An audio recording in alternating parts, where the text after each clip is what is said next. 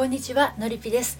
いつも配信を聞いてくださってどうもありがとうございます、えー、今日は私ばっかりが教えてくれる本当の意味ということについてお話をしていきたいと思います。どうして私はいつもそんな役回りが回ってくるんだろう。恋愛してても結婚しても近所付き合いでも友人周りでもしたくないのにしてしまうお世話。聞きたくないのに聞いてしまう愚痴。あなたはいかがでしょうか？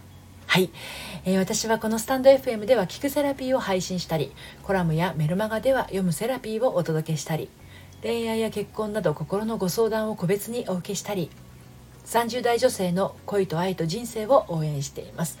はい。なんで私ばっかりってねなってる方結構いらっしゃるんじゃないかと思うんですけれど、まあ、今日はそんなあなたへのメッセージになります。あの罪悪感を持ちやすい人って自己犠牲にはまりやすかったりするんですよね。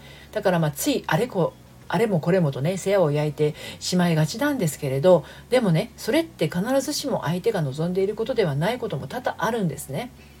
でそのことに気づかずひたすらやることが増えてしまった結果口をついて出てくる言葉が「私ばっかり」ね、私ばっかりやってる私ばっかり損してる私ばっかり苦労してる私ばっかり忙しいみたいなどうでしょうか、ね、もしあなたがそんな気持ちになることが多いならあの今日のねお話は参考になるかもしれません。はい、えー、また今日のこの内容はですね私の公式サイトのコラムでも綴っていますので読んでみたいというあなたは概要欄のリンクから読んでみてください。また今日3つに分けてお話ししていきたいと思います。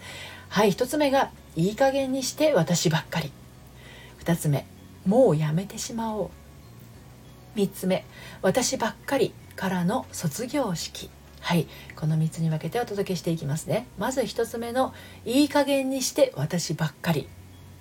ですがのりぴ塾生でねご相談をお受けする既婚既婚女性もですねそんな風におっしゃる方結構多いんですよ。まあ8割はそうおっしゃってる方いらっしゃいますね。うん。なんか私ばっかり損してる気がするっていう思いはあの旦那だけ得してるっていう思いとイコールだと思うんですね。で詳しくお伺いしていくとですね、まあ、のりび塾生の皆さんそのあの私ばっかりっていう状態はね結婚して間もなくだったり子供が生まれてからだったりあの時間的にも長いことねもうそんな状態がね続いていたりするわけなんですね。でその間どうされてるのかっていうとあの最初はね旦那さんに何度か訴えるんですけどそのうち何も言わなくなってしまうんですねそして私ばっかりっていう思いだけで日々過ごすようになってしまうようなんですよ。家事をしていても子育てしていても仕事をしていても私ばっかり苦労してる。私ばっかり頑張ってる。私ばっかり忙しい。でこれ裏を返せば旦那ばっかり楽してる。旦那ばっかりくつろいでる。旦那ばっかりのんびりしてる。ね。もちろん家の中での話ですけれどあの奥さん妻は不満だらけなことがよくわかります。確かにこんな状態では嫌になってしまうし最初の頃言ってるわけですからね。あんまり言いたくないですよね。大体もう何度も言っているのでさらに伝え続けるっていうのはちょっとこっちが心が狭い女みたいで嫌なんですよね。なんておっしゃる方もいます。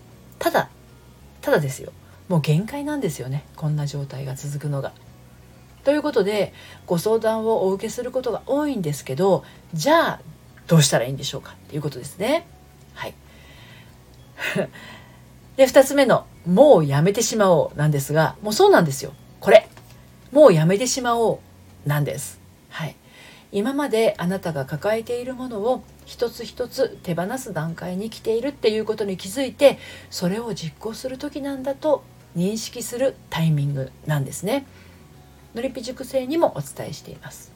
はい、例えば「それってあなたがしなきゃいけないんですか?」「それってあなたしかできないことなんですか?」「それってその時しなきゃならないんですか?」でそうすると「いえ私がしなくてもいいことです」「いえ私じゃなくてもできると思います」「いえ後でも大丈夫なこともあります」はい、ここで分かるのはいかに自分が抱えてしまっているか同時にいかに他者に委ねることをしていないか自分以外の人のことを信頼していないかっていうことなんですね。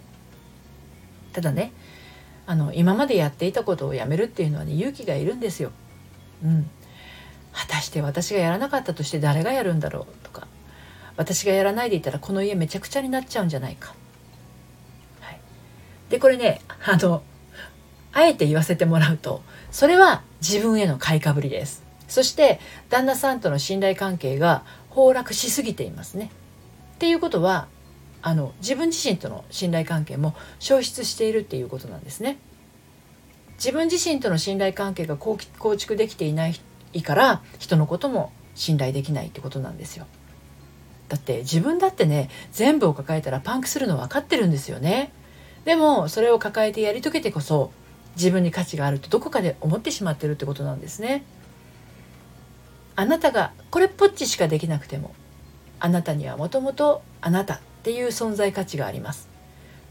っていうその事実をですね受け入れていないから必要以上にやることを増やして旦那さんには分けることなく全部抱えて溺れてっちゃうんです。はい、えー、最後に私ばっかりからの卒業式お伝えしますがこの卒業式を取り仕切ることができるのはあなただけです。はい。ただね闇雲に手放そうとしてもそれは難しいと思います。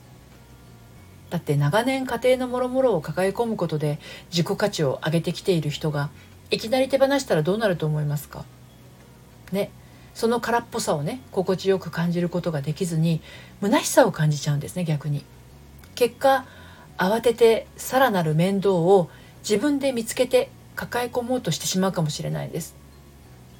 まるで何も食べないダイエットで痩せはしたものの体調面で不安がよぎった途端に急にバクバク食べ始めてリバウンド。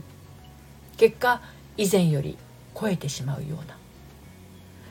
だから自然な形で手放していくには自分への納得が大切なんですね。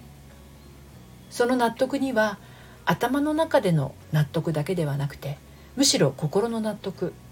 心の底からうなずけるような癒しを伴った納得が大切なんです。のりぴ塾生もそもそもなぜ自分がこんなに頑張ってしまうのかという部分を見つめ直してその中から自分の不要なものを手放していくことで身軽になっていって自分のしたいことが選べるようになって旦那さんを羨むことが減っていきました。あなたの心の奥で渦巻いているものに気づくこと。そしてそれを癒していくことで一歩も二歩も前進できることでしょう。はい。今日は私ばっかりが教えてくれる本当の意味というテーマでお伝えをしてきました。私ばっかりっていう感覚はね確かに嫌な気分です。でもそれはあなたに知らせてくれてるんですね。もう卒業のタイミングだよ。私ばっかりはもうやめようねっていうね。身軽な人生を送りたい。あなたは一度お話をお聞かせください。ご相談は概要欄のリンクから受けしています。また私の発行しているのりぴメルマガではえー、大人の反抗期処方箋メール講座をはじめ恋愛や結婚のお話だけではなくて心伸びやかに生きていくための秘密もお届けしています。バックナンバーが読めないメルマガなので、えー、気になったら概要欄から登録してみてください。今日も最後まで聞いていただいてありがとうございました。それではまた。さようなら。